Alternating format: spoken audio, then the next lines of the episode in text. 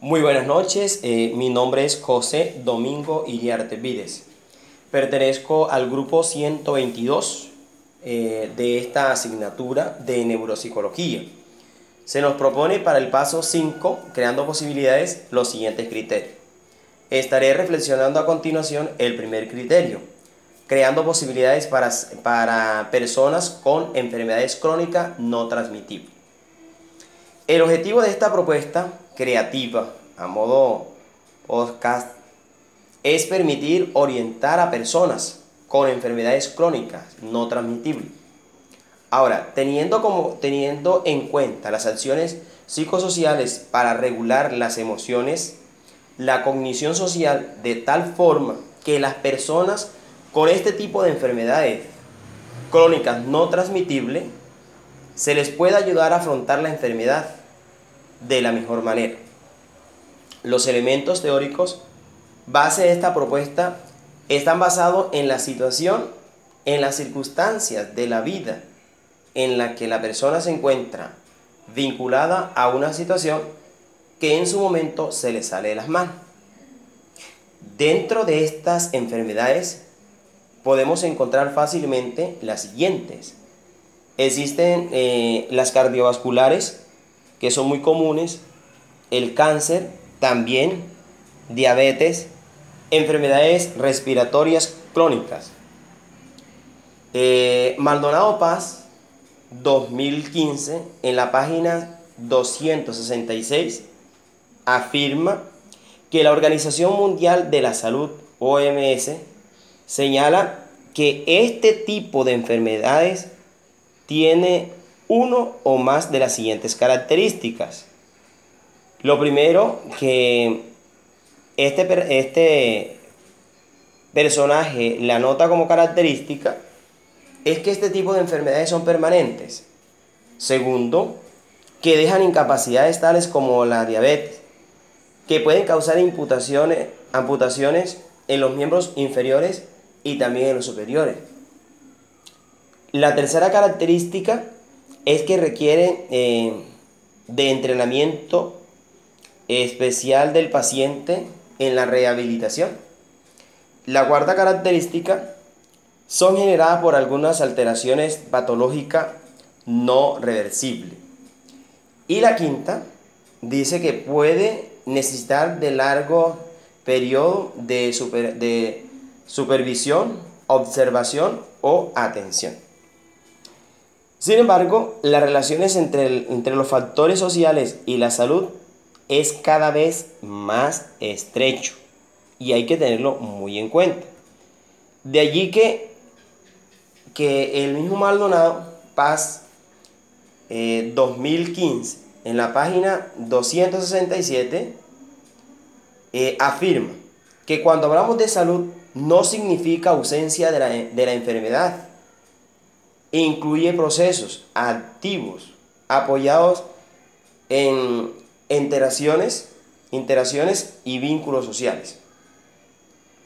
Asimismo, Maldonado eh, Paz 2015 en la página 267 eh, nos recuerda una investigación sustentada en el paradigma de la neurociencia social demostró que el apoyo social relaciona a efectos benéficos sobre el sistema cardiovascular endocrino, destacando por la etiología de la enfermedad cardiovasculares, los procesos sociales pueden desempeñar un papel importante en el desarrollo de dicho padecimiento. A continuación, la compañera Miramar Santo continúa con el proceso de reflexión. Muchas gracias. Gracias compañero, mi nombre es Mirama Santo y voy a abordar el tema sobre las acciones que se deben abordar en el bienestar emocional desde la regulación emocional y el desarrollo de las dimensiones de la inteligencia emocional.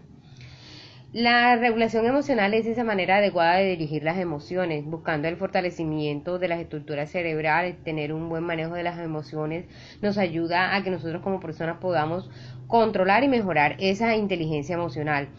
y sus principales funciones.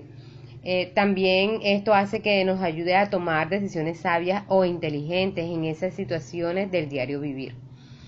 Teniendo en cuenta esto, entonces podemos enfatizar en el tema que estábamos trabajando, que eran las enfermedades crónicas, como el asma, el cáncer, la diabetes, eh, las enfermedades cardiovasculares. Eh, estas enfermedades que, que nos tomamos mucho en nuestro entorno y con las cuales trabajamos en este curso y que teniendo en cuenta el tema de la pandemia por COVID-19 que dejó a estas personas como más vulnerables, entonces es muy importante trabajar todo esto desde esa parte emocional y inteligentemente. Entonces, eh, teniendo en cuenta esas dimensiones de la inteligencia emocional, primeramente debemos pensar en que tenemos que trabajar este fortalecimiento de la autoconfianza, sea, tener esa capacidad de reconocer nuestras debilidades y fortalezas y pues ser capaces de asumir, tomar decisiones y asumir riesgos. Es muy importante eh, que, que todas esas cosas que son negativas las tratemos de convertir en cosas positivas que nos ayuden a mejorar, a tomar las cosas con mejor humor. Eh, también, eh, por otro lado, mantener esa autorregulación de la enfermedad fortalecer esos lazos de confianza en nuestro entorno, compartiendo eh, momentos, hablando de las situaciones que, que, nos aquejan o que nos están afectando, eh, eh, tener buenas relaciones con las personas con las que, que convivimos, generar mejores ambientes. También mantener la motivación. Es muy importante que nos mantengamos motivados en el trabajo, en la casa o en los lugares donde nos movemos. Mantener esa energía positiva. Que, que de pronto las personas, a las personas con las que nos estamos relacionando le transmitamos a pesar de nuestras enfermedades, digamos que una parte emocional positiva que no nos deje ver como que estamos mal todo el tiempo, sino que a pesar de estamos siempre dispuestos, motivados y con positivismo.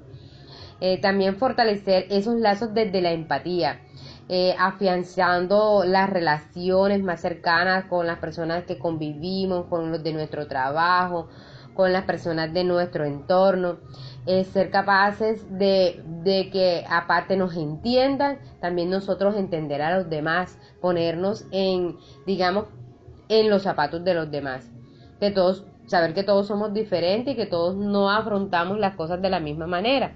Entonces es muy importante tener e, esa, eso claro. Entonces hay que mejorar y reforzar esas habilidades sociales con las personas sea, siempre tratar de mantener armonía en los espacios donde nos estamos moviendo, tratar de mantener esa tranquilidad. Eso nos ayuda también a estar mejores con nosotros mismos. Cuando tenemos buenas relaciones con los demás y tenemos relaciones con nosotros mismos, nos ayuda a crear ambientes más armónicos. Eh, bueno, es muy importante también que podamos fomentar eh, digamos que nuestras experiencias para que así podamos compartir con los demás. Como decía anteriormente, estas enfermedades se están viendo en muchas personas, entonces desde nuestras experiencias podemos ayudar a los demás y las experiencias de los demás también nos pueden ayudar a nosotros a mejorar nuestra calidad de vida a través de ese bienestar emocional y de las buenas relaciones interpersonales. Entonces, es muy importante también que, que, tengamos en cuenta o que tomemos todas esas cosas eh, que, que, son positivas o que nosotros queremos para, para ayudarnos a fortalecer.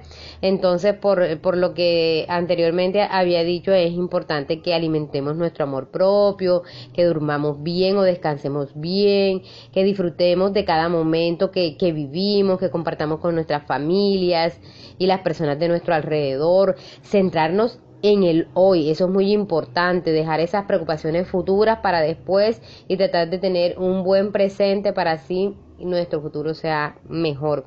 Recibir ayuda cuando sea necesario y pedirla si la necesitamos sin pena, sin, sin temores. Liberarnos del estrés.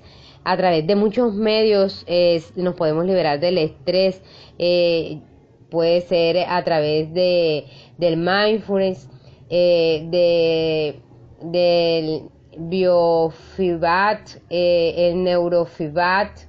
Eh, estas herramientas son muy importantes para, para, relajarnos, también disfrutar del ejercicio, de tener llevar una vida sana, de la naturaleza, el baile, los juegos, el canto, todas esas cosas que de pronto nos gusten de acuerdo a, los gustos de cada persona y que nos llamen la atención y que nos brinden tranquilidad. Entonces, bueno, yo creo que esas son las, las recomendaciones para, para tener, digamos que, ese bienestar emocional que tanto todos necesitamos y que es muy importante para nuestra vida y para las personas que con nosotros conviven. Muchas gracias. Eh, muchísimas gracias compañera. Eh, mi nombre es Andrit Vanegas y bueno, quiero referirme hacia las pautas para estimulación de las funciones cerebrales superiores, enfocándonos en pacientes con algún tipo de enfermedad crónica. Podemos indicar que la estimulación cognitiva son todas aquellas actividades dirigidas a mejorar el rendimiento general o procesos y componentes como la atención, la memoria, lenguaje, funciones ejecutivas, etc., ya sea en personas sanas o con algún tipo de enfermedad crónica. Dicho lo anterior, se puede expresar que es un estado de activación que permite un adecuado procesamiento de la información. Desde esto se plantea unas pautas para estimular diferentes funciones cerebrales como lo es la atención. Desde la atención se puede recomendar ejercicios de cancelación. Estas se encargan en estimular las representaciones visuales desde respuestas consistentes. Asimismo, ejercicios de búsqueda o dibujos o, en su defecto, pues sopa de letras. Esto con el fin de estimular la activación atencional. En cuanto a la memoria, la cual es un proceso que nos permite aprender, se recomienda realizar ejercicios de identificación de números o de elementos que forman una figura geométrica. Contar canicas, y recuerdos seriales del objeto. Esto con fines de estimular el procesamiento de almacenamiento y codificación en la información. Desde la percepción se puede identificar que todos percibimos el mundo que nos rodea de diferentes formas. Y esto gracias a los órganos de los sentidos. Se pueden realizar ejercicios como rastreo visual, y trazado de líneas. Esto con el fin de mejorar la percepción de los individuos. Por otra parte, las praxias. Estas se encargan de la adecuada coordinación desde los sistemas cerebrales. Para esto se recomienda realizar los siguientes ejercicios de estimulación, como el reconocimiento de objetos y la imitación de gestos, los cuales estimulan adecuadamente sus sistemas cerebrales para garantizar una mejor coordinación del individuo. En cuanto al lenguaje, se puede establecer ejercicios de evocación o denominación, los cuales buscan mejorar o recuperar la comunicación oral fundamental para cada paciente afectado, donde se busca generar un mejoramiento en un estilo de vida. Por último, desde las funciones ejecutivas se pueden desarrollar ejercicios de estimulación como selección y ejecución de planes cognitivos y control de tiempo. Estos con el fin de regular conductas que ayuden más que ayuden a mejorar los aspectos más complejos de la cognición humana. Muchísimas gracias. Pauta para el afrontamiento de la enfermedad desde su condición de ser una enfermedad crónica. Los pacientes con enfermedades crónicas desarrollan estrategias de afrontamientos activas como la resolución del problema, la recopilación de información y la regulación de emociones, las cuales contribuyen al manejo del dolor, de los estados de ánimo depresivos y del aumento de la capacidad funcional. Además de estas estrategias encontramos algunas que están encaminadas al ajuste de los objetivos que dan sentido de identidad y significado a la vida, lo que atribuye con el bienestar psicológico del paciente. Se pueden categorizar las estrategias de afrontamiento en función del objetivo de los esfuerzos de afrontamiento en afrontamiento centrado en el problema y afrontamiento centrado en las emociones. Estrategias centradas en el problema. Tiene como objetivo la resolución de las situaciones o la realización de conductas que modifiquen la fuente del estrés. La persona se centra en hacer frente a la situación buscando soluciones del problema que han provocado la disonancia cognitiva. En general se puede afirmar que las estrategias de afrontamiento centradas en el problema son más efectivas para la resolución de las dificultades en la mayoría de las áreas y circunstancias de la vida. Lo que se refiere a su influencia sobre la salud. Numerosos estudios han puesto de manifiesto que los sujetos que utilizaban estrategias centradas en el problema tenían una mejor salud física. Un problema es una situación para la que no tenemos una respuesta o una forma de actuar eficaz. La vida es una continua sucesión de situaciones que requieren una respuesta. Las situaciones no son en sí mismas problemáticas, es la falta de una respuesta apropiada lo que hace problemática una situación. Desde el momento en que no se encuentra una respuesta adecuada a ellas, se convierten en un problema, generando malestar, preocupación, ansiedad y bloqueo en la forma en la toma de decisiones, haciendo cada vez más difícil buscar o generar soluciones. Pensamientos de incapacidad desarrollan estrategias útiles para analizar las situaciones y buscando soluciones eficaces de una forma inteligente de afrontar estos retos con mayor garantía de éxito. Los objetivos de la técnica de solución del problema son ayudar a las personas a reconocer el problema en el momento que comienza a presentarse la enfermedad crónica, inhibir a la tendencia a responder a una situación problema de forma impulsiva, facilitar una gama de posibilidades respuestas adecuadas a la situación y establecer un procedimiento para escoger la respuesta más adecuada del problema presentado. El resultado será la mayor eficiencia para hacer frente al problema, así como una reducción de las posibilidades respuestas emocionales como la ansiedad asociada a esto. Este enfrentamiento es especialmente útil en aquellas situaciones en las que la persona da vueltas y más vueltas al problema sin saber qué hacer.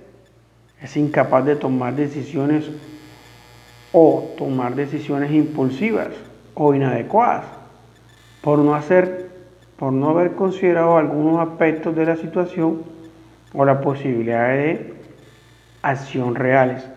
Gracias. Después de haber abordado todos estos temas, eh, eh, queremos hablarles sobre las estrategias que permiten el trabajo sobre los aspectos específicos de la condición social en la persona que padece la enfermedad crónica y la red de apoyo que favorezca el bienestar. Entonces, eh, después de todo lo que hemos comentado, eh, es muy importante promover los estilos de vida saludables, así como los entornos y conductas seguras en los pacientes con enfermedades crónicas mediante la coordinación de intervenciones integrales desde la orientación psicosocial. También fortalecer eh, los buenos hábitos del sueño en los pacientes con enfermedades crónicas para que para poder concientizarlos de alcanzar sus otros objetivos de bienestar y manejo del estrés conformar grupos de apoyo entre pacientes con enfermedades crónicas en los cuales ellos pueden compartir experiencias y ayudarse mutuamente con la orientación psicosocial.